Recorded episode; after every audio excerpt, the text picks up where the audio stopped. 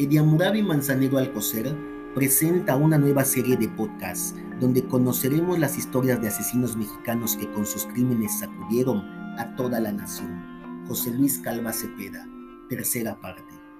Calva Cepeda murió el 11 de diciembre de 2007 tras presuntamente ser asesinado en una celda de la cárcel y fingiendo un presunto suicidio que el caníbal de la Guerrero cometió mediante un cinturón.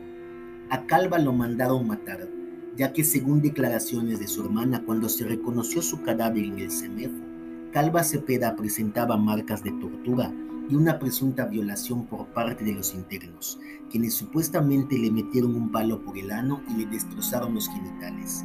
La hermana también declaró que el cinturón con el que su hermano presuntamente se había ahorcado no correspondía al de él. Además dijo que José Luis Calva antes de morir se había vuelto loco y mirándola decía, soy el caníbal. En el velorio de Calva Cepeda, el hermano de una de las mujeres que asesinó trató de entrar para abrir el ataúd y comprobar que dentro de él se encontraba José Luis Calva, pero las autoridades lo impidieron.